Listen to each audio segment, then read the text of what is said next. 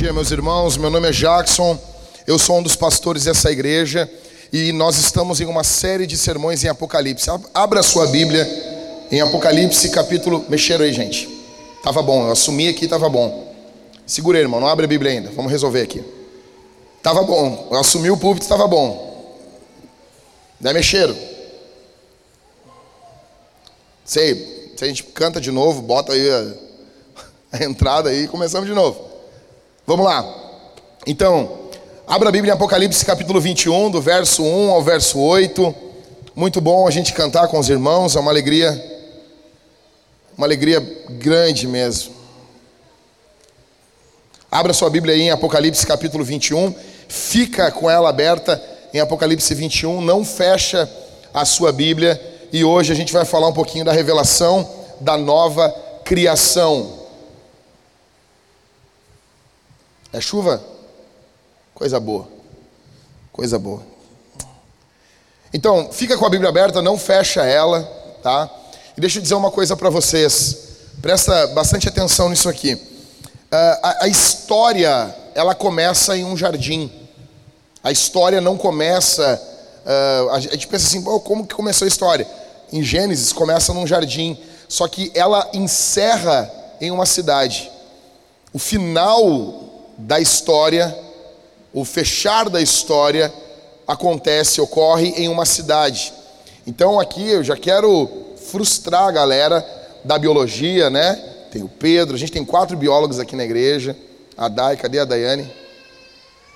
A Dai. Óbvio que vai ter biologia, porque vai ter vida, né? Mas a, a, o futuro não é o, o, cenário do Teletubby, tá? Não é. Uh, assim, aquele papel de parede do Windows XP. Não é isso. O futuro é urbano. O futuro é urbano, é, é de cidade, tem rua, tem pavimentação, tá bom? Então o futuro não é um jardim. Ah, eu, eu amo ver assim, eu gosto de, de ver as, as, outras, como que as outras religiões uh, eles, eles desenham a eternidade, né? Vocês já viram isso? Aí tu pega aqueles folhetinhos das testemunhas de Jeová, é muito legal, né? Aí tá as pessoas, né, andando uh, no meio de uma selva, né? É muito legal isso de ver. Por que, que as pessoas não colocam prédios assim? Você imagina isso?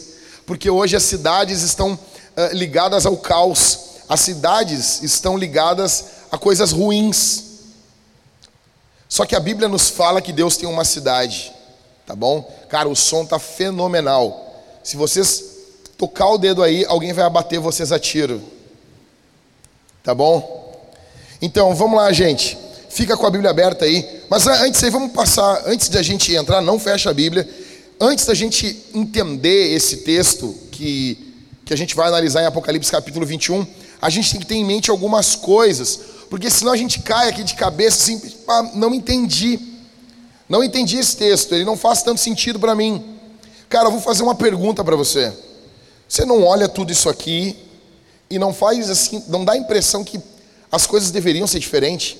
Por exemplo, eu peguei um celular velho e, e baixei umas músicas nele, ali, tudo legalizado, tá no Spotify. Se eu falo isso aqui, o Levi fica louco, tá?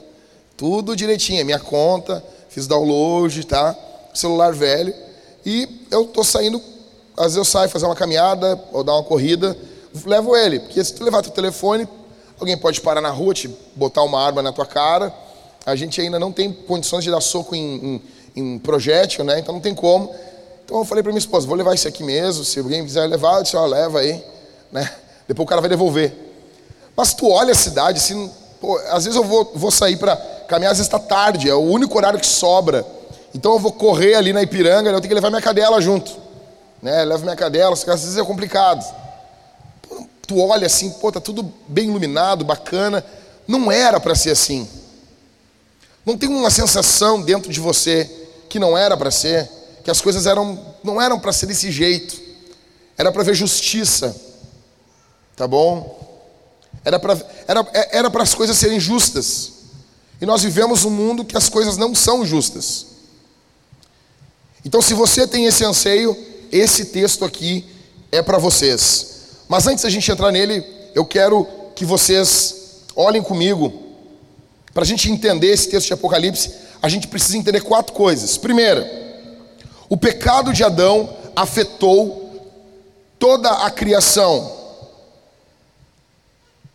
O, o, pecado de Adão não afetou só os seres humanos, só o homem e a mulher. A terra foi afetada. Gênesis capítulo 3, verso 17 e verso 18. E a Adão disse, Deus falando com Adão, por ter dado ouvido à voz da sua mulher, detalhe, nós chegamos aqui porque um homem parou para ouvir a mulher. Que loucura isso, né? Que loucura isso.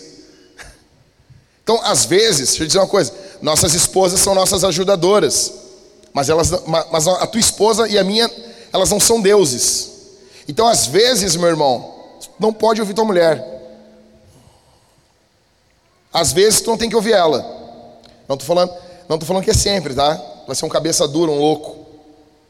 Porque Adão ouviu Deus diz: Porque tu ouviu a voz da tua mulher e comeu da árvore que eu havia ordenado que não comesse. O que, que Deus diz? Maldita é a terra por sua causa. A terra foi amaldiçoada. A criação foi amaldiçoada. Em fadigas você obterá dela o sustento durante os dias da sua vida. Ela produzirá também espinhos e ervas daninhas, e você comerá a erva do campo. Olha aqui para mim. Eu sou carnívoro, eu amo carne. Eu amo comer carne. E eu sigo um, algumas, alguns perfis no Instagram de pessoas que ficam expondo ali o lado terrível do veganismo. E uma das teses a favor de você comer carne é porque a morte do animal na natureza ela é muito mais cruel, muito mais. Como que um animal morre na natureza?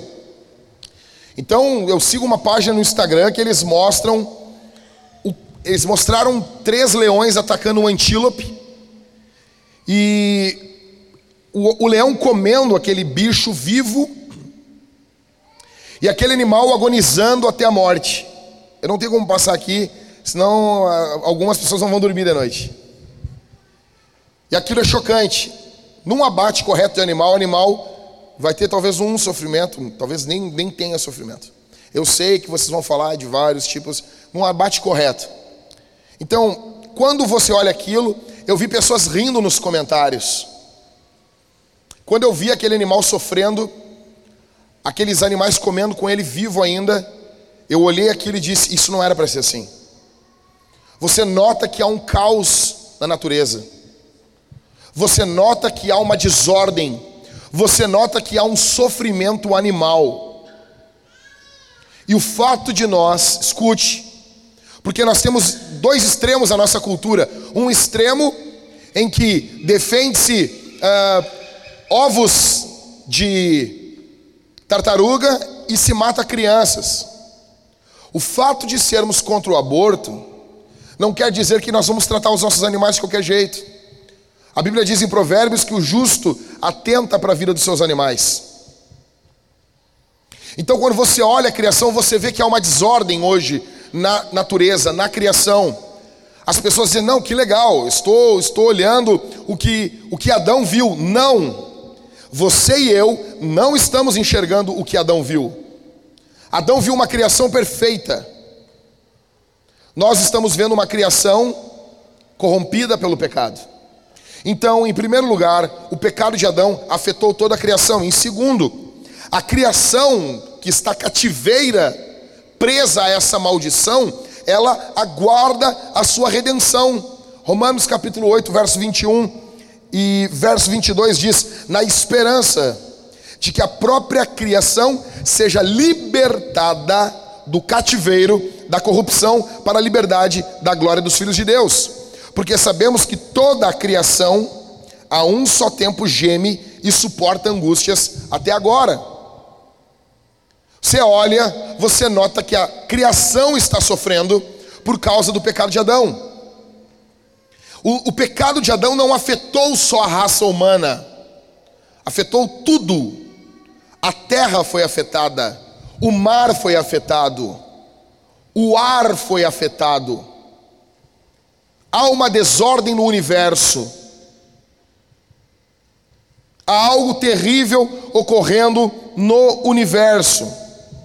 Terceira coisa que você precisa entender: Jesus é o novo homem.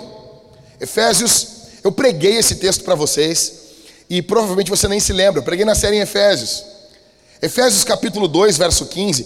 Cara, eu queria muito que você lesse todo o capítulo 2 em casa. Nós lemos agora Efésios lá em casa e eu expliquei praticamente todo o capítulo 2 para minha esposa e ela ficou muito animada, muito encorajada. No verso 15 diz: Cristo aboliu a lei dos mandamentos na forma de ordenanças, para que dos dois criasse em si mesmo uma nova humanidade, fazendo a paz. Olha para mim aqui. O ponto em, Efésios 2, basicamente, Paulo está tratando, a partir do verso 11, se não me engano, ele está tratando sobre os judeus e sobre os gentios. Os gentios são os que estavam longe, os judeus são os que estão perto. Havia uma inimizade entre judeus e gentios, e entre ambos os povos com Deus. Cristo vem, e a ideia aqui, ele vem como judeu? Vem, óbvio. Só que a ideia aqui, que nos é apresentada em Efésios capítulo 2, o argumento de Paulo é basicamente o seguinte: Jesus não é apenas um judeu, Jesus não é apenas um homem comum, apesar de ser um homem. Jesus é a primícia, é o primeiro de uma nova humanidade que Deus está fazendo. Por isso que a humanidade ela é dividida em dois grupos: os que estão em Adão e os que estão em Jesus. Jesus é um novo homem. Então, Adão corrompe, nós temos agora o velho homem. Por isso que Paulo vai tratar isso, grava, presta atenção, isso aqui é revolucionário. Nós temos uma velha humanidade, com velhos hábitos, com velhos anseios, com velhos ideais. Agora em Jesus, nós temos uma nova humanidade, com novos anseios, apontando para uma vida nova que está vindo. Jesus é o novo homem, ele é a primícia. O que é a primícia? Havia uma colheita, digamos, de trigo. A primícia, quem, quem já trabalhou aqui com, com colheita, né? com, com fazenda, sítio, sabe que sempre antes do tempo vem um fruto, vem um, uma colheita, vem um, um, um pouquinho antes do tempo. Antes do tempo vem as primícias. Então, antes de vir a colheita de trigo, quando vem uma parte da, da plantação, o trigo já brotou. Essa primícia, então esse, essa primícia, ela dá a ideia, ó, vai ter uma colheita boa. Cristo é a primícia da nova humanidade. Ele está dizendo, quando olhamos para Jesus, sabemos que teremos uma humanidade restaurada. E quarto, essa nova vida começa em nós e alcançará o cosmos. Presta atenção aqui. Essa nova vida de Jesus, ela transborda de Cristo. E ela avança sobre a igreja. Então, quem é a nova humanidade? A nova humanidade são os cristãos, é a igreja. A igreja, e, eu não gosto de ficar, a igreja verdadeira. Se não é verdadeira, não é igreja. A igreja de Jesus é uma nova humanidade. Os cristãos são uma nova humanidade. Escuta, você olha, tem caos. Temos eleição no final do ano agora. Já começa, e eu gostaria muito que você olhasse aqui Talvez muitas pessoas estão frustradas com o Bolsonaro, porque o nosso presidente indicou um cara, acho que é Cássio o nome dele, um cara complicado para o STF. Provavelmente esse, o Cássio, se Deus não abater ele, ele vai viver 27 anos mais no STF. Ok? Isso quer dizer que os nossos filhos serão impactados pela vida desse homem.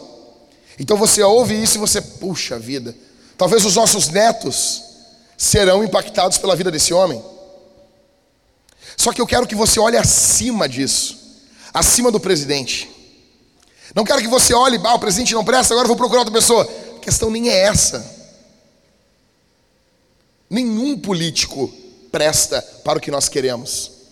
O teu anseio e o meu não é uma reforma política, não é uma reforma na Constituição. O teu anseio, e esse aqui é o anseio de todos, o teu anseio é de um mundo restaurado. O teu anseio é de um mundo renovado. Você não quer, como o Marquesan quer colocar aí, tomada nas paradas. Você não quer isso. Você quer transformação. O teu coração anseia por isso. O teu coração anseia em não ter que dar tchau, se despedir das pessoas que você ama em um funeral. Eu conheço pessoas que dizem assim, ah, eu não suporto o hospital, pastor. Eu, mas quem suporta? Não, não, não, eu não. Foi no enterro do fulano? Não, não, é que eu não, eu não gosto de enterro. Ah, eu gosto. Eu vou lá solto champanhe em cima do caixão. É óbvio, cara, aquilo é horrível. Mas note uma coisa, para você ter uma noção: Cristo veio ao mundo. Quando Jesus veio ao mundo, olha aqui para mim. O que, que nós vemos Jesus operando nas pessoas doentes? O que, que Jesus fazia? Vamos lá? Elas eram curadas. Aí as pessoas dizem: é um milagre. Ok, é um milagre. Mas sabe o que, que é um milagre? O milagre não é uma coisa sobrenatural. É uma coisa sobrenatural na criação antiga. Na nova criação é algo normal. Porque na nova criação não vai haver dor, não vai haver doenças. Ressurreição de mortos. Jesus, as pessoas pensam assim, como que é pregar no enterro? vou dizer, é uma das piores experiências. Por quê, pastor? Porque eu nunca vi Jesus pregando em enterro. Jesus chegava e ressuscitava os mortos. Eu não tenho exemplos de Jesus pregando em enterro. Não, Jesus acabava com o enterro, ele era o terror das funerárias.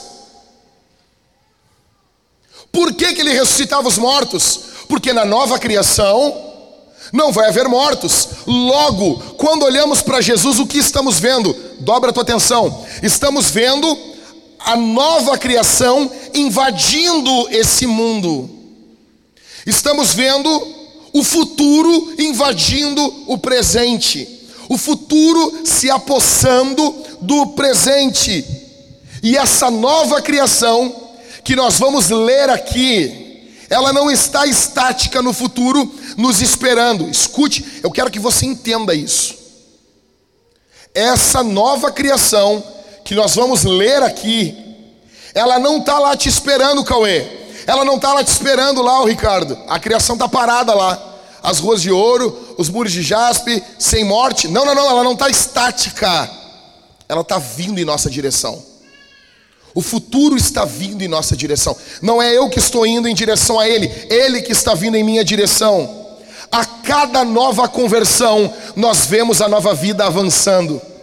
A, a, cada nova, novo homem transformado, que honra sua esposa, que abandona os seus pecados, que abandona a pornografia, a cada mulher que se submete, que não vê como aos olhos ter filhos, que tem em Jesus na Escritura o centro do seu lar, o centro da sua casa, nós estamos vendo a eternidade avançando sobre o nosso mundo. Então imagine um mundo nosso todo contaminado, todo contaminado, e você imagina a santidade vindo aos poucos e se alastrando sobre o nosso mundo essa nova criação não está estática, ela está vindo. Bendito seja o nome de Jesus. A primeira coisa que nós notamos aqui no texto, em Apocalipse 21, do verso 1 ao verso 5, dobra a tua atenção aí. A primeira coisa é que na nova criação, Deus será o nosso Deus. Isso é a coisa mais importante. A decisão mais importante da sua vida é quem é o teu Deus. Quem é aquele que é o centro da tua existência, o centro da tua vida? Todos possuem um Deus, todos. Todos possuem um Deus, todos possuem uma divindade, todos estão prestando culto. Culto não é uma coisa que você faz num horário. Ah, eu vou lá e presto culto. Não, culto é uma coisa que todos estão fazendo a todos os momentos. Culto não se restringe a um local, a um horário. Culto é uma coisa que todos fazem a todo momento. E o culto, ele é marcado por sacrifício. Olhe para a sua vida, para o que, em nome do que ou em nome de quem você faz os maiores sacrifícios? Em nome do que você não vive? Com quem? Qual a pessoa ou experiência que você não abre mão? Aí está o teu Deus. Verso 1: E vi novo céu e nova terra Pois o primeiro céu e a primeira terra passaram, e o mar já não existe. Então, para aqui comigo, vamos lá. Primeira coisa que a gente tem que entender aqui. Lá no capítulo 20, o, os céus e a terra fugiram da presença do, daquele que está no trono. Fugiram. E aqui nós vemos novo céu e nova terra. Aí a pessoa pensa assim: Ô pastor, então quer dizer que vai ter novo, isso aqui vai passar. Deus, Jesus vai tocar fogo em tudo? Vai. Pedro diz que vai. Só que o termo novo aqui, ele é de uma palavrinha grega que não é novo do zero, é novo a partir do que já existe. Vou dar um exemplo. Você, quando Jesus salvou você, você morreu literalmente e passou a, e viu uma veio uma outra pessoa no teu lugar? Não, houve uma regeneração. Houve uma, um novo nascimento. Mas esse novo nascimento é a partir de alguém que já existe. Ou seja, é o mesmo termo. Existem dois, duas palavrinhas em, em grego, kainos ou neos, de new, né, de novo. Esse neos é novo do zero. Kainos é novo a partir do que já existe. Esse novo céu e nova terra é um novo a partir do que já existe. Ou seja, vai ser essa terra, esse céu, só que renovado. Renovado. Glorificado. Ah, pastor, quer dizer então o que ocorreu na gente vai ocorrer no mundo? Isso. Isso. A regeneração que ocorreu em você vai ocorrer no cosmos. A obra de Jesus vai alcançar toda a criação. Por quê, pastor? Porque o pecado de Adão alcançou tudo. Só que Jesus é maior do que Adão. Isso é demais. Ah, então, mas por que, que o mar não existe? Mar no período de João aqui é um período, é, um, é uma coisa amedrontadora. As pessoas não sabiam o que, tinha do outro lado. Esse mar que não existe dá uma ideia que, ao, presta atenção, algumas coisas da ordem atual, elas vão ser descontinuadas. Elas não vão continuar e outras vão continuar. Aqui esse mar não existe. Ou seja, alguma coisa, pode ser o mar propriamente dito, ou o formato como nós conhecemos o mar, não vai continuar, outras vão continuar. Ah, mas uma coisa, sempre vai existir matéria. Deus criou a terra para o homem. Deus criou esse mundo para o homem. Tá, depois eu vou explicar algumas coisas para vocês. Agora, verso 2. Vi também o que? Cidade Santa, diferente né, da, da Sincíria ali, da, da, da Babilônia. Vi a Cidade Santa. A Nova Jerusalém. Tem o Novo Hamburgo, né? O pessoal lá do, do Hamburgo fundou Novo Hamburgo, né, Marco? É, provavelmente era o pessoal do Hamburgo lá do, do Alemanha, né? Sempre assim, tem a Nova Hearts. Novo Hamburgo. É o pessoal com ah, saudade da minha terra, veio lá da Europa e fundou, ah, fazer aqui, esse aqui é um novo, né? Ou seja, normalmente alguém, aqui não é a Jerusalém terrena, aqui é a nova Jerusalém. Vi também, vi também a cidade santa, a nova Jerusalém. Que acontecia o que com ela? Ela descia do céu da parte de quem? Quando a gente olha para Gênesis, a primeira menção à cidade, olha isso aqui, cara. A primeira menção à cidade vem de um pecador. Cara, eu amo falar sobre esse assunto. E as pessoas às vezes não dão valor porque não entendem a profundidade disso. O estudo da cidade na Bíblia é algo fenomenal. Então a cidade em Gênesis é fruto de uma rebeldia. Deus manda se espalhar, eles se juntam. Só que a cidade ela tem coisas boas e ruins. Daí, eu conversando com o pastor, ele disse: Cara, mas cidade não é uma coisa do homem. Cidade, os homens fizeram, está na gênese do homem. Porque Deus tem uma cidade, Salmo 46. Há um rio cujas correntes alegram a cidade de Deus. Ou seja, cidade é um projeto de Deus. E daí nós vemos na Bíblia a cidade como fruto do pecado, só que agora nós vemos uma nova cidade. Essa nova Jerusalém, que descia do céu da parte de Deus, preparada como uma noiva enfeitada para o seu noivo. Então, olha aqui, quando Adão, Adão antes de pecar, como é que era a vida de Adão? Adão via Deus ou não via? Ele, ele via ou não via? Aí a pessoa pergunta assim, tá, mas como que ele via Deus? Se Deus, ele. Nós chamamos isso de teofania. É uma manifestação visível de Deus. E provavelmente, eu acredito nisso, que todas as teofanias, todas as vezes que Deus aparece no Antigo Testamento, de forma visível, o que nós estamos vendo é o Filho, é Cristo. Jesus é a imagem exata do seu ser. Quem vê Jesus vê o Pai. Ele, ele é o Verbo que veio.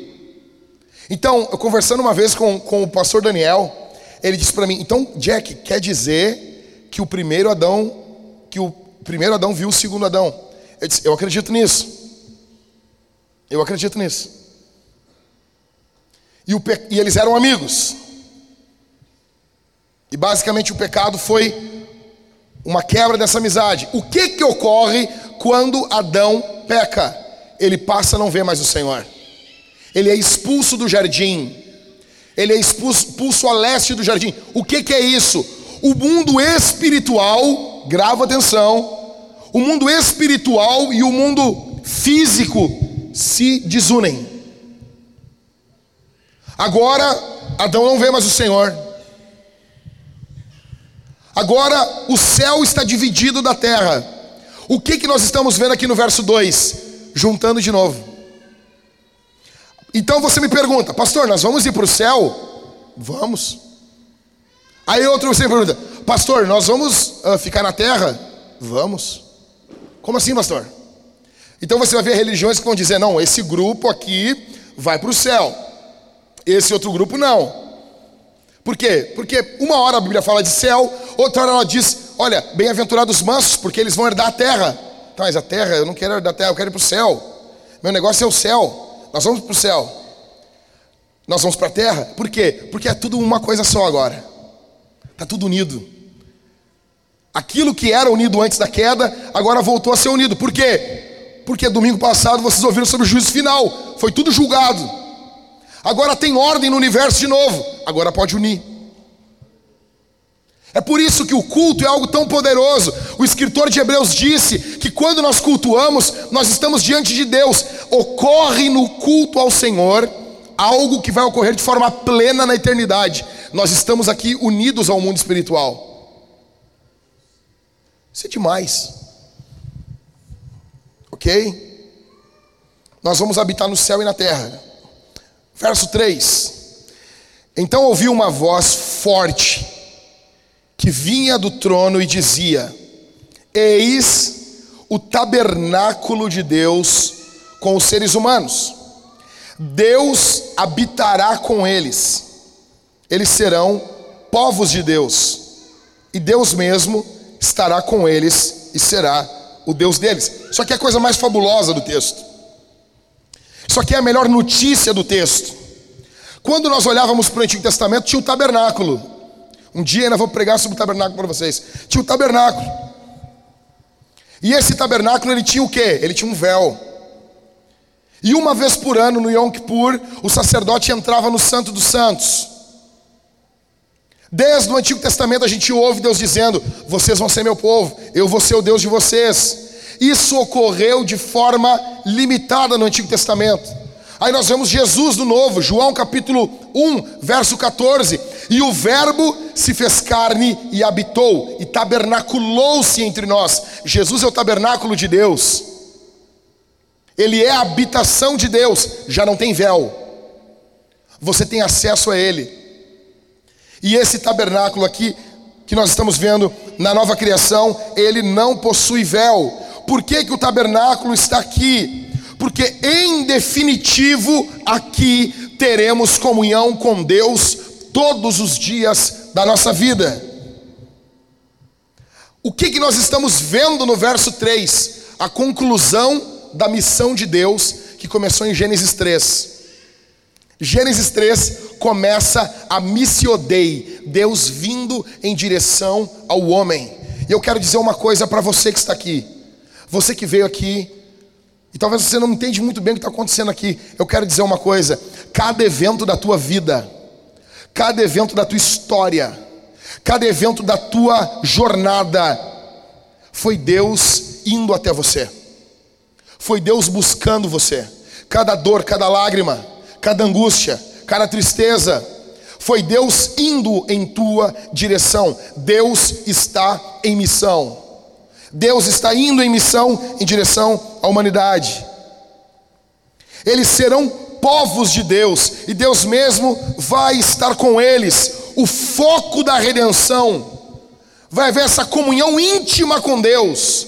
Conclui, encerra o que Deus prometeu a Abraão: em ti serão benditas todas as nações da terra todos os povos da terra serão benditos. Se conclui aqui o que Deus fez por intermédio de Jesus, verso 4: E lhes enxugará dos olhos toda a lágrima, toda, e já não existirá mais morte, já não haverá luto, nem pranto, nem dor, porque as primeiras coisas passaram. Toda a tristeza humana vai ser arrancada de nós. Toda a tristeza humana. Aí eu, eu sempre pensei, como que Deus vai enxugar? Vai ter uma mão assim?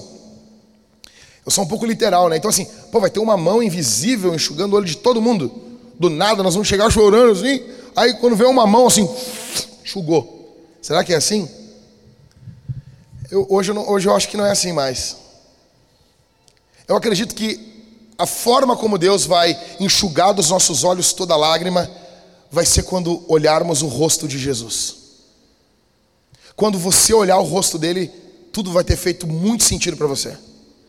Quando você olhar o sorriso dele, quando você olhar o rosto de Jesus, quando você olhar o próprio Cristo. Hoje nós vemos Jesus nos nossos irmãos. Hoje nós vemos Jesus na pregação do Evangelho. Hoje nós vemos Jesus na ceia. Só que ainda não é pleno.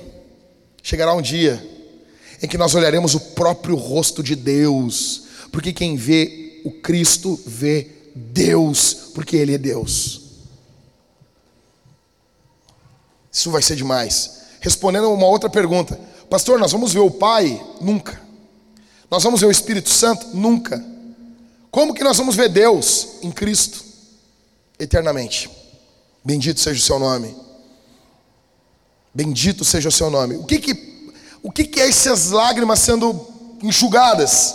Verso de número 4. Já não existirá mais morte, nem luto, nem pranto, nem dor, porque as primeiras coisas passaram. Escuta aqui. Não existe dor nenhuma na terra que o céu não cure. Não existe dor nenhuma que a tua história te proporcionou, que a vida legou a você, que Jesus não venha curar. Não existe nenhuma, nenhum evento terrível na tua vida que ocorreu sem a soberania de Deus. Deus estava por trás de tudo. E Ele tem um propósito em tua vida. Ele tem um plano para você. Verso de número 5. E aquele que estava sentado no trono disse: Oh, eis que faço novas todas as coisas, e acrescentou: escreva, porque essas palavras são fiéis e verdadeiras. Essa é a razão da transformação. Por que, que o mundo vai ser transformado, gente? Porque tem alguém no trono. O trono não está vazio. Por que, que isso muda não apenas a eternidade? Ou seja, eu estou lendo algo que não ocorreu plenamente que não ocorreu agora. Por que, que isso muda o hoje? Porque Ele está no trono hoje. Porque Jesus está no trono agora. Não é que Ele vai assumir o trono, Ele está no trono. Você tem noção disso? Nós estamos em Cristo. Nós estamos naquele que está sentado no trono. E ele diz: Eis que eu faço nova todas as coisas. Gente, Talvez você pense, você olha para o mundo, ah, está chovendo, daqui a pouco para. São coisas naturais da vida.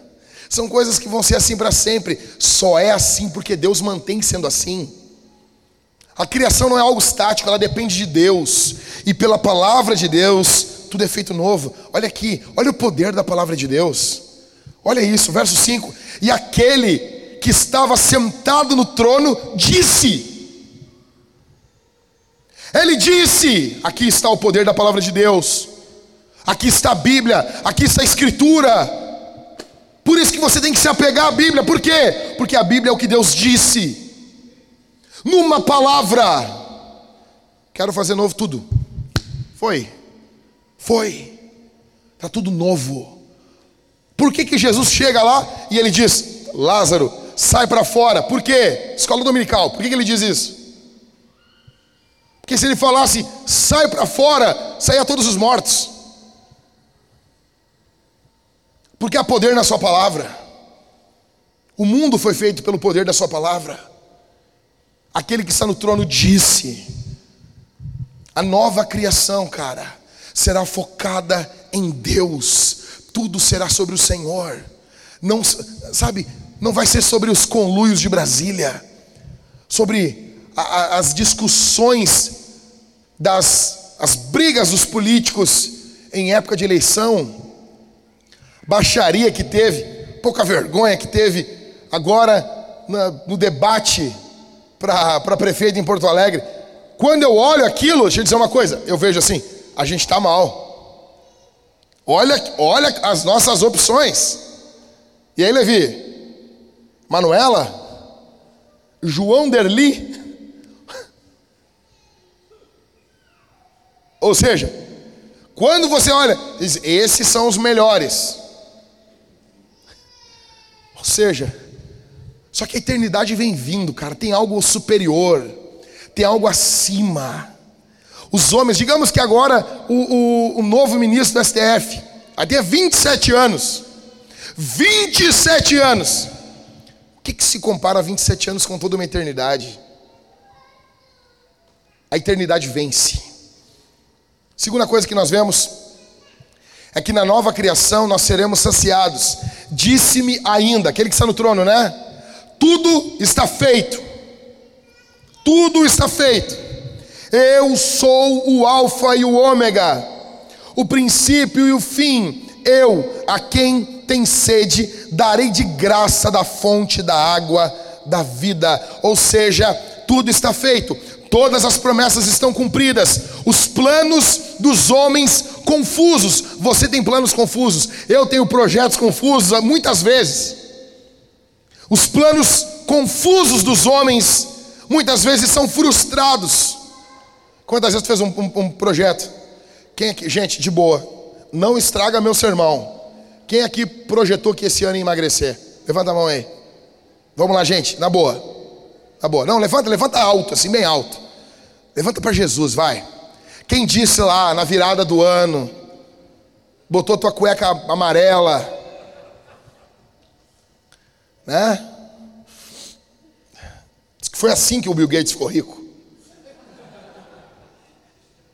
Ele teve em bombinhas na virada do ano, botou uma cueca amarela e pulou sete ondinhas. E nasceu a Microsoft. Vamos lá. Vamos lá, gente. Só para me ver aqui. Quantos, quantos disseram? Esse ano eu vou emagrecer. Vamos lá, gente. Vamos, levanta, levanta, levanta aí. Vamos lá. Tá, vamos lá. Beleza. Tá. Quem emagreceu? Uma, duas, três, quatro. Tá. Quem dos que disse que ia emagrecer e engordou? Vamos lá, gente. Vamos lá, um corajoso. Eu vou emagrecer. Não, nem manteve. Engordou. Vai. Vai. Projeto reverso. Ou seja, você tem noção disso? A gente não consegue cuidar o peso do nosso corpo. A gente não consegue fazer isso aí. A gente não consegue cuidar o peso do corpo. Só que aquele que está no trono não é assim, gente. Tudo está feito. Todo o projeto de Deus. Ele é o alfa, ele é o começo, ele é o ômega, as duas letras do alfabeto grego a primeira e a última, é, ou seja, ele é o A, ele é o Z, o princípio, o fim. Eu, o próprio Deus dizendo isso, A quem tem sede, darei de graça da fonte da água da vida. Os homens procuram por satisfação, os homens buscam satisfação. Você e eu temos um desejo imenso de sermos satisfeitos. Então nós mergulhamos no entretenimento, esportes, sexo, dinheiro. Nós temos uma busca desenfreada por prazer. Deixa eu dizer uma coisa: essa busca é boa. Essa busca por prazer é legítima. Eu não quero que você deixe de buscar prazer. O problema é que você procura prazer em coisas pequenas. A gente parece um pinto no lixo, chafurdando o lixo. A gente brinca com pequenos prazeres, enquanto um manancial da água da vida nos é oferecido em Cristo, e nós desprezamos. Gente, a Bíblia diz em Salmos 16 que a, na presença de Deus existem delícias perpetuamente. Você tem noção do que é isso? Por que, que homem se mantém puro e outros vivem mergulhados no pecado? Sabe por quê? É porque alguns homens descobriram o poder do prazer em Deus. O poder do prazer em Deus. Eu pergunto, qual é a tua sede? Qual é, o qual é a tua sede aqui essa manhã? Deixa eu contar um caso para vocês muito, muito fabuloso. 2016, é, Maicon, que o Grêmio ganhou a, a Copa do Brasil. Depois de 15 anos sem ganhar títulos. Escute isso aqui. Meu pai gremista, gremistão, eu liguei para ele. Escute isso aqui, Duran. E eu disse: E aí, pai, como é que foi? Sabe o que ele disse para mim?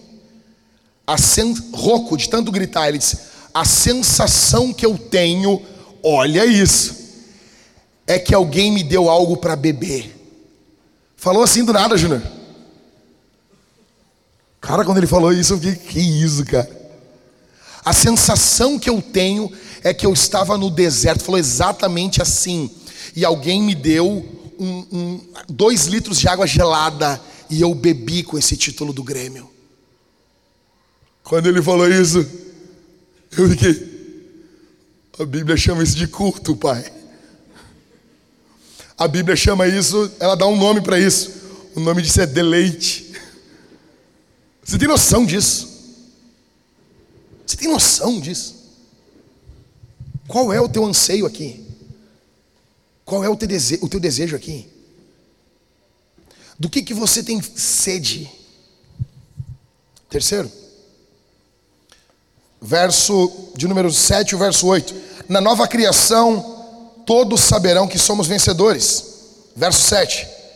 O vencedor herdará essas coisas, e eu serei o Deus dele, e ele será o meu filho. Nota uma coisa: a água da vida do verso anterior, ela é dada a um tipo de gente. Quem são? Verso de número 7. Quem são? Quem? Vamos lá, gente. Hã? Os vencedores. O vencedor vai dar isso. Nota, grava, presta atenção o Novo Testamento não tem compromisso com covarde. Eu posso muito bem dar uma palavra para você assim: ah, covardia não tem problema. Só que depois da pregação, eu tenho que falar, eu tenho que mudar meu nome para Jack Satã. É sério. Qual é, qual é a coragem que se exige aqui lealdade total a Jesus. Lealdade total a Jesus. Verso 8. Quanto, porém, aos covardes, aos incrédulos, aos abomináveis, aos assassinos, aos imorais, aos feiticeiros, aos idólatras e a todos os mentirosos, a parte que lhes cabe será no lago que está queimando com fogo e enxofre, a saber, a segunda morte. Ou seja, esses covardes que não tiveram coragem de testemunhar Jesus, ah, vou perder a vaga de emprego. Ah, não, eu vou perder um namorado. Ah, não, daí aí eu vou ser perseguido. Aí vão me botar para fora de casa. Ah, não, vão me botar para fora de casa. Por isso que toda, assim, pastor tem que ter uma pinta de sabedoria, né? Então, todas as vezes que um jovem vem me perguntar e diz assim, pastor, o meu pai não quer que eu sirva a Deus. Eu já vi vários pastores dizendo, calma, tenha sabedoria. Não, não, pera um pouquinho, pera um pouquinho. A sabedoria nem sempre é covardia. Na verdade, não é nunca. Mas muitos utilizam da sabedoria, entre aspas, para patrocinar a covardia. Se o teu pai não quer que você sirva a Deus, desobedeça seu pai. Porque é melhor obedecer a Deus do que os homens. A Bíblia manda obedecer meu pai? Manda. Quando eu era solteiro, né? Óbvio. Manda, manda. Desde que o que ele peça não vá de contra a Escritura. Então é muito legal isso. Jovens perguntam: Ah, o meu pai não quer que eu sirva a Deus. O que, que eu faço? Desobedece. Por quê? Porque tem a tua alma em jogo. Mas daí eu vou perder. Ele não vai pagar minha faculdade. Dane-se. Mas daí ele não vai fazer tal coisa. Dane-se. Mas se eu servir a Jesus, eu vou perder isso. Eu vou perder essa promoção. Quer dizer, pastor, que eu não posso mentir então? Quer dizer que eu não. Eu, não pode mentir. Não pode. Nota uma coisa. Gente, olha aqui. A gente está falando de céu, estamos ou não estamos? E mesmo assim, no verso 8, tem uma, uma advertência. Tipo, fique esperto. Ah, é nova criação, o pecado acabou, já teve juízo final, mas tem uma pitadinha, tem uma pimentinha, tem um chile ali, ó. Shhh. Ó, vou dar um gostinho. Sente. Hum, hum. Meio. É, exatamente, verso 8. Verso 8. Pergunta que fica para mim é a seguinte: quem não estará no novo céu e na nova terra? Quem não vai estar lá? Em primeiro, os covardes, indecisos, sem compromisso, que deixam para amanhã. Não, isso eu resolvo amanhã. A pergunta que fica é: qual opção você tem melhor que Jesus? Não, porque as pessoas ficam, ficam, eu não vou falar o termo aqui, porque senão eu vou escandalizar pessoas. As pessoas ficam se fazendo, né? Não, Jesus, é, não sei. Por quê? Não, parece que tu tem 15 salvadores, né? Igual Jesus, que tu pode caminhar na rua e dizer: Hum, hoje eu vou levar esse aqui. Embala para viagem. Como assim, cara? Que opção tu tem melhor que Jesus? Decida-se. Seja corajoso. Segundo, os incrédulos querem religião, querem tradição. Não, mas eu vou, eu vou na igreja, eu, pastor, eu vou na igreja. Eu vou, isso eu respeito, isso aí, ó. ó aqui, ó. Meu padrinho Cícero. Eu vou, eu vou na igreja, meu São Jorge Guerreiro aqui, eu carrego meu São Jorge Guerreiro no bolso. Aqui, ó. Medalhinha aqui, ó. Não, não, não, isso aí, isso aí. Isso aí a gente respeita. Eu vou, vou na igreja assim, ó. Água benta aqui assim. Ok. Religioso. Terceiro. Os abomináveis, não é o abominável homem das neves. Para, para com isso. Fala abomináveis, ah, abomináveis. Abomináveis são sem pudor, pessoas que abraçam o mundo, pessoas que riem da santidade, riem da virtude. Então você pode ter certeza, você está num grupo de pessoas que riem do que é, do que é correto, você está num grupo de gente abominável, de gente nojenta. Aquilo que é santo virou motivo de chacota. Virtude virou motivo de piada. Aquelas crianças são muito educadas, né? Ai, bom é o meu que bota fogo na casa. Não, cara, não. A gente, a gente tem que desfazer o que é do outro, mesmo que o outro seja bom, a gente tem que desfazer para esconder a nossa, a nossa desgraça, né? Não. Em quarto, assassinos vão ficar de fora os assassinos. Ah, pastor, isso aí, ó, isso aí eu nunca fiz. Mas a Bíblia diz: se tu odeia o teu irmão, tu já matou, tu é assassino. Porque a base do assassinato é o ódio. Você já odiou alguém? Não? Então tá bom. Isso aí. Né? Mas você é um mentiroso. Nunca matei, mas menti já várias vezes. Nunca odiei ninguém, pastor, mas já menti muitas vezes.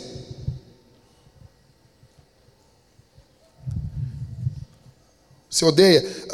Assassino na Bíblia, se você estudar os catecismos, é quem não respeita a sacralidade da vida. A vida é algo santo para Deus. Quinto, os imorais. Quem se entrega aos pecados sexuais. Hoje em dia, a pornografia é quase que onipresente. Eu tenho certeza que eu estou pregando aqui hoje e eu tenho pessoas aqui que consumiram pornografia durante essa semana que passou. Tenho certeza disso. Tenho certeza. Tenho certeza que tem gente aqui nesse auditório que consumiu pornografia e se masturbou vendo pornografia essa semana. A Bíblia está falando de você aqui. Se você não vencer isso, você está indo ao inferno. E Deus trouxe você aqui para ouvir isso. Sexto, os feiticeiros. Ai, não, não, não, isso aí, pastor, isso aí eu não. Essa aí eu tô, eu tô livre. O que é feitiçaria? Feitiçaria é a manipulação da divindade. Ou seja, tu pega ervas e manipula. A divindade faz o que tu quer. É aquela ideia da dança da chuva, sabe? O índio dança, faz uma dancinha ali, um negócio e pum, chove. Quantas vezes a gente faz isso com Deus? Quantas vezes nós queremos manipular o Senhor? Tem muita oração feiticeira, sabe? O nego vai orar, começa, Senhor, não sai uma lágrima, não sai uma lágrima. Cai fio o dedo no olho mesmo, assim, sabe? E fica querendo ganhar Deus na pena. Devo dizer, Deus não tem pena de ti. Deus não tem pena de você. Sabe? Isso é feitiçaria. Sétimo, idólatras. Todos aqueles que confiam em qualquer coisa que não seja o Senhor. A tua confiança, o teu deleite está em, em tudo, menos em Deus. Vou dar um exemplo. Nesse período, eu amo falar, eu amo falar de política nesse período, não para ficar discutindo, eu gosto de observar, cara. O que, que aconteceu agora com essa atuação do Bolsonaro? E podia ser o Lula, não estou defendendo nem. Eu gosto de analisar. O que, que eu ouvi? Eu ouvi o seguinte: não, mas não, não, nós temos que confiar. Como assim? E daí os caras dizem: eu sou conservador. A marca do conservador é que o conservador é desconfiado com político e com política. Conservador, ele, ele é desconfiado. A principal marca do conservador. Não estou defendendo o conservadorismo aqui, mas eu gosto de ver os caras dizendo que eu sou conservador, mas nós temos que confiar. não, não, não. É, alguma coisa está indo. Não, vai, fica tranquilo, pastor. Fica tranquilo, nós temos que confiar. Pera um pouquinho, pera, pera lá um pouquinho. Como assim, cara? Essa confiança, tu não confia nem na tua mãe, velho, desse jeito, nem na tua esposa, desse jeito. Tu vai largar um celular na mão do teu filho, deixar ele levar o celular para o quarto e dizer assim: temos que confiar. Como assim? Como assim? Ah, pastor, tem que ser desconfiado. Mas é óbvio. É óbvio. Mentirosos. Ou seja, pessoa falsa, pessoa que encobre o seu erro. Tipo, políticos, né? E políticos que saem do nosso meio. São iguaizinhos a nós. Iguaizinhos a você e a mim. Se a verdade não for um estilo de vida, nós temos um problema. E a verdade aqui, em Apocalipse, ela tem um, um tom ligado ao testemunho. Ou seja, quem não testemunha de Jesus, quem não testemunha é o mentiroso. O que não entrará no novo céu e na nova terra? Primeiro, dor.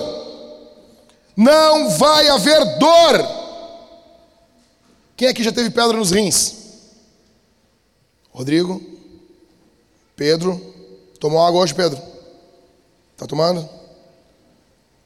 Quase deu um golpe de Kung Fu no Pedro esses dias. Pedro chegou lá em casa lá. O azar, Pedro, vou falar, não tô nem aí. Estou com o microfone. Plantei igreja para isso. Pedro chegou lá em casa lá com uma garrafinha d'água. E aí, Pedro, quanto bebeu de água hoje? Aí, Pedro, é, é 400 ml. ah, cara. Eu disse, Pedro, Deus te deu dois rins. Tudo que, tudo que é importante para Deus, Deus deu dois. Entendeu? Tudo que é assim, ah, o cara não pode perder. Vai Deus fazendo, ah, vou botar dois aqui porque o querido vai tomar, vai ter uma pedra no rim e vai tomar 400 ml d'água só. Negão, 3 litros d'água por dia, no mínimo, no mínimo. Água, não estou falando de suco. Estou falando água. Aí, como é que foi a dor, a dor no, no rim, Pedro? Pedro estava lá em casa um dia, né, Pedro? Pedro, Pedro só disse assim, que isso, rapaz. Foi ruim? O Rodrigo disse que nadava no azulejo, né, Rodrigo? Tu riu da Jéssica, né? E tu parecia uma sirene. Né, Rodrigo? Como é que foi, Rodrigo? Sério mesmo? Foi horrível, né? Não, tu falou, né? Então, gente, deixa eu dizer uma coisa. Não vai ter dor. Não vai ter dor.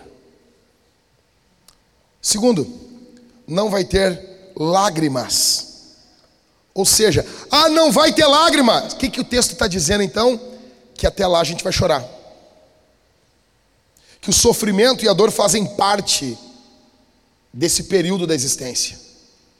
Por isso que um pregador que promete para você, venha para Jesus que a tua dor acaba agora. Venha para Jesus que tudo vai dar certo. Os seus peidos vão ser cheirosos, as portas não vão ranger. Ele está mentindo. Até lá a gente vai chorar. Terceiro, não vai haver luto. Uma das melhores coisas da eternidade é que eu vou perder meu emprego. Quando Jesus chegar, eu vou dizer assim: e aí galera, foi bom, perdi meu emprego. Eu não sei, outras profissões vão continuar na eternidade, livros, edições, a escritura vai continuar. Agora a Ingrid tem um negócio aí, empreendedora, a senhora Caixa, procure ela, né? Ela não me pagou por isso aqui, não vai me dar uma caixa de, né? Júnior, acho que vai perder emprego também, né? ninguém vai se processar na eternidade, né, Júnior? Então, alguns empregos, ou seja, o que, que é isso? É continuidade e descontinuidade. Alguns empregos vão acabar, ou seja, nós vamos ser desempregados, Júnior. Ninguém vai procurar o pastor? O, o sumo pastor vai estar lá? Então, diz assim, pessoal, eh, o que está fazendo, pastor? Jesus está chegando, fazendo um currículo. Estou fazendo um currículo. E a melhor coisa de perder o meu emprego é: eu não vou pregar enterro. Quando eu preguei, tive a oportunidade de pregar no enterro do, do pai do, do, do, pastor Michael. E eu me lembro que eu abri em 1 Tessalonicenses, capítulo 4, e eu disse o seguinte, gente, o que eu estou falando é exatamente assim. Nós não estamos dando a Deus, é até logo. O nosso Criador vai restaurar todas as coisas.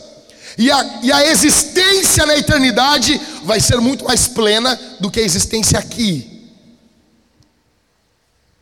Nós não teremos mais luto.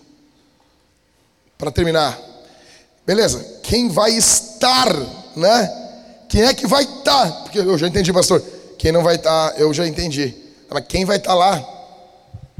Quem vai estar? A igreja. Enfim. Não é um, dois, três. A igreja. Quem vai estar lá? A igreja. A igreja é a coisa mais linda desse mundo. A igreja de Jesus. Eu não estou falando da dos homens, eu estou falando da de Cristo. A igreja de Jesus é a coisa mais linda desse mundo. Passam céus, passam terra, passa tudo. A igreja segue. A igreja segue. Corporações vêm, corporações vão, a igreja segue. Reis vêm, reis vão, a igreja segue.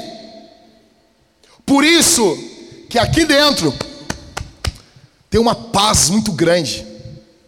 Porque não importa em última instância quem vai ser o nosso prefeito, ainda que nós venhamos querer pessoas boas ou menos ruins. Não importa quem vai ser nosso, o nosso presidente, quem vai ser o ministro do STF, ainda que isso venha impactar a nossa vida, mas tudo isso é até daqui a pouco, é por enquanto. Toda dor é por enquanto, toda tristeza é por enquanto. E quando estivermos no último crepúsculo dessa era, a igreja vai estar de pé do lado de Jesus. Eu acredito na igreja. Eu acredito na igreja. Eu acredito na igreja. Beleza? E como que essa igreja é? Primeira, ela é vencedora. Verso 7. Os vencedores. Ou seja, A igreja de Jesus é vencedora. Só vai estar no céu com a igreja que venceu, aquele que esteve na terra com a igreja que lutou.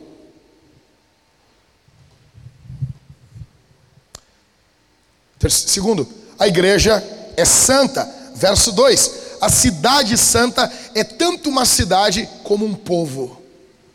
E só entra lá, nós vamos ver isso nos próximos capítulos.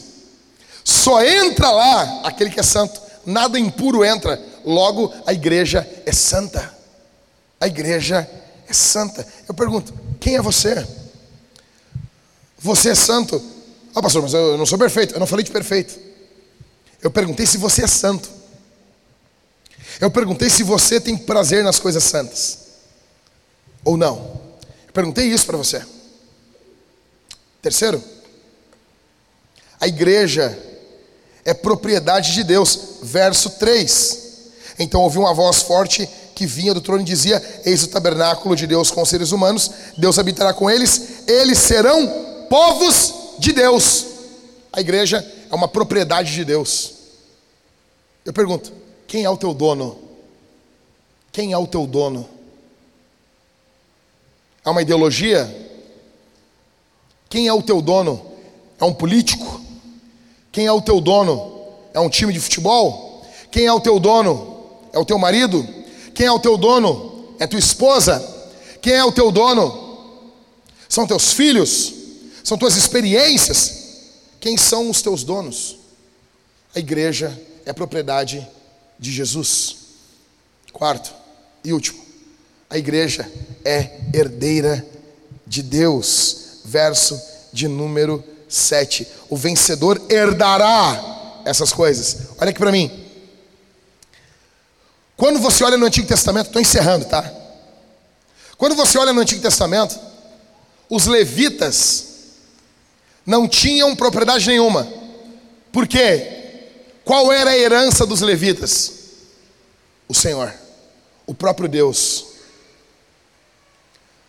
A maior, o maior tesouro do céu não são as ruas de ouro. Isso vai ser legal. Alice no País das Maravilhas, vai ser demais. Tu vai tropeçar e não vai ralar o joelho. Se for ouro 24 quilates, então tu vai até amassar um pouquinho o tijolinho. Não, pastor, não é tijolinho, não, é, vai ser asfaltado asfalto de ouro. Vou falar mais sobre isso nos próximos capítulos. Mas, ou seja, Deus é a tua propriedade. Você herdou Deus. Você herdou o Senhor. Deus presenteou você com Deus. Fica de pé comigo, gente. Por que, que tu tem que querer ir para lá? Fica de pé. Por que, que tu deve querer estar lá? Primeiro, porque a vida será como uma festa de casamento. Tá bom? Segundo, porque o céu será envolvido plenamente com a presença de Deus.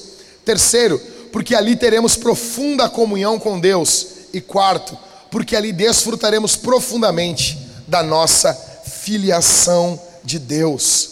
Arrependa-se dos seus pecados, creia em Jesus. Jesus é o tesouro do céu, é tudo sobre Jesus. Não há nada, não há nenhum prazer, não há nenhuma alegria nessa terra, nesse mundo, que se compare com Jesus, que se compare com a alegria do céu, que se compare com Cristo. Bendito seja o nome de Jesus. Bendito seja o seu nome. Bendito seja o seu nome. Nós vamos responder esse sermão. Primeiro lugar, nós vamos cantar. E eu vou pedir que você cante. Vou pedir que você aumente a sua voz. Que você cante muito mais alto. Que você cante com a sua alma. Quando Jesus salvou você, Ele fez de você um vocalista de uma banda de rock. Ah, mas eu não estou no palco. Você está assim.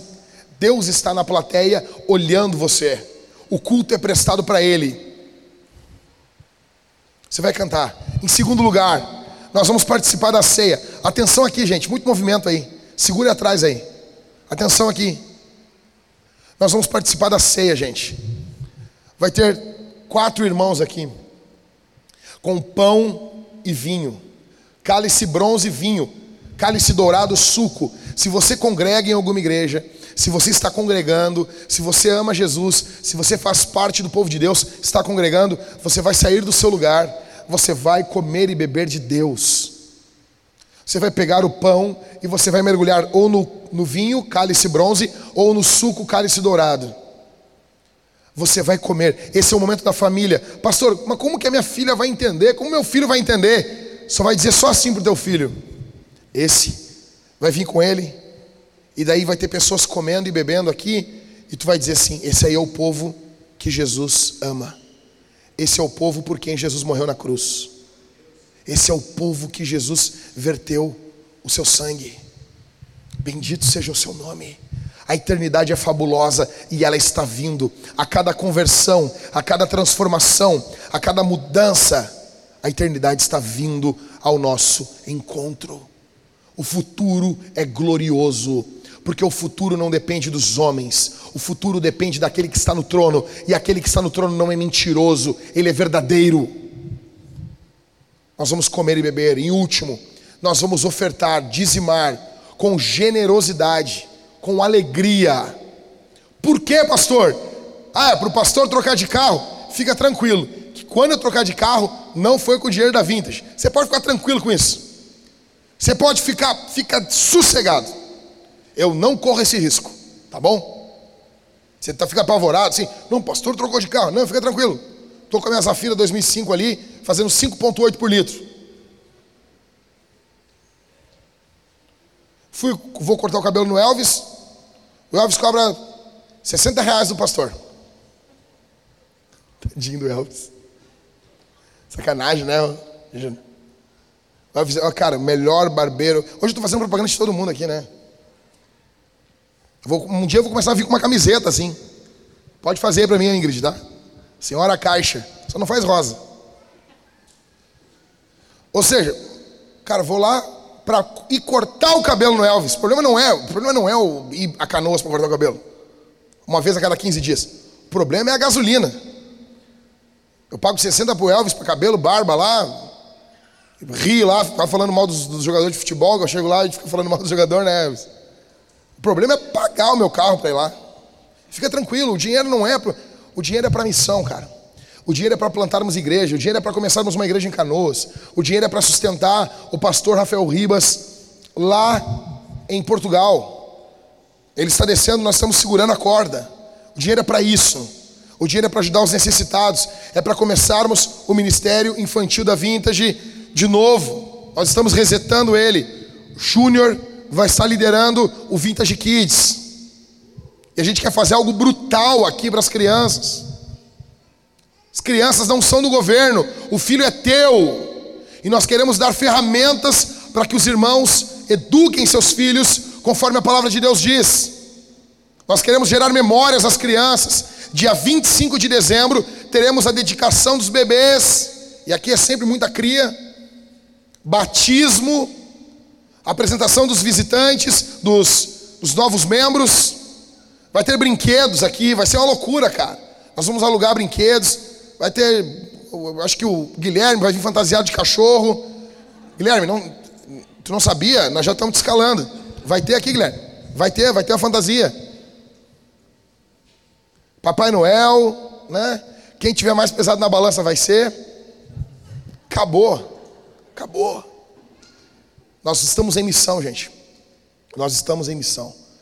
Eu gostaria que você orasse nesse momento. Que fosse um momento de arrependimento. Que você se arrependesse dos seus pecados. Ah, essa pregação foi para fulano. Não, foi para ti. Foi para ti, bicho ruim. É tu que é ruim. Não, não, isso não. Tu é ruim. Tu é ruim. Até na hora de pensar nos pecados, tu pensa no pecado do outro. Tu não pensa no teu. Até na hora de pensar em arrependimento, tu pensa para o outro, tu não pensa para ti. Isso mostra como tu é ruim bicho ruim. Se arrependa nesse momento, é você e Deus. Feche os olhos, vamos orar e nós vamos responder a palavra de Deus. Feche os seus olhos. Você pode, depois da oração, você vai cantar, você pode vir à frente, receber aqui a oração.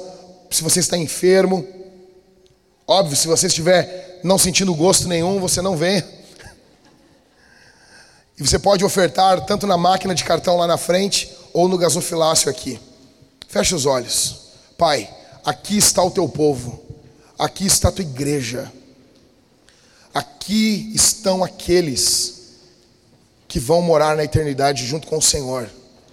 Nessa nova criação, nessa terra restaurada. Portanto, guia-nos hoje.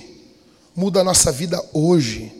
Transforma-nos hoje em nome de Jesus, em nome de Jesus, que haja vida hoje, que haja graça hoje, que haja perdão hoje, em nome de Jesus. Esteja conosco aqui, Senhor. Que quando os irmãos virem à frente para participar da ceia, o Senhor opere nas suas vidas, o Senhor derrame poder sobre suas vidas, o Senhor cure, o Senhor restaure, em nome de Jesus em nome de Jesus. Bendito seja o teu nome, exaltado seja o teu nome, engrandecido seja o teu nome.